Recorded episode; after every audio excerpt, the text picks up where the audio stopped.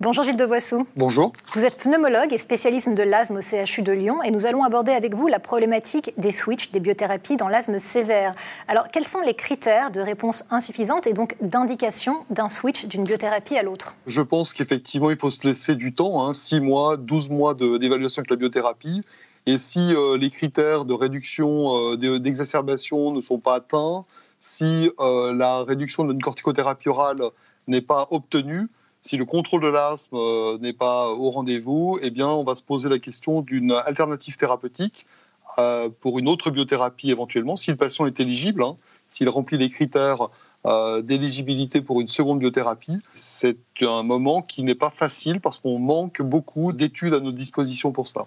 À partir de quel moment est-ce que vous commencez à penser à un switch?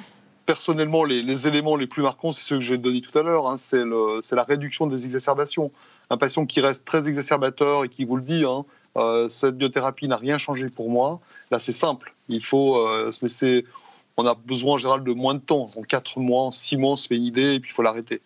Il y a des patients qui vous disent ben, je vais un peu mieux et puis, euh, puis vous, vous n'êtes pas convaincu parce qu'il y a tel ou tel élément. Il ben, faut se laisser un peu plus de temps. Une conclusion sur ce sujet des critères de réponse insuffisante et du passage à un switch? Je pense qu'il faut, être, euh, il faut savoir prendre des décisions. Hein. c'est comme en politique, il faut savoir prendre des décisions. Il ne faut pas les prendre trop tard, pas trop tôt non plus.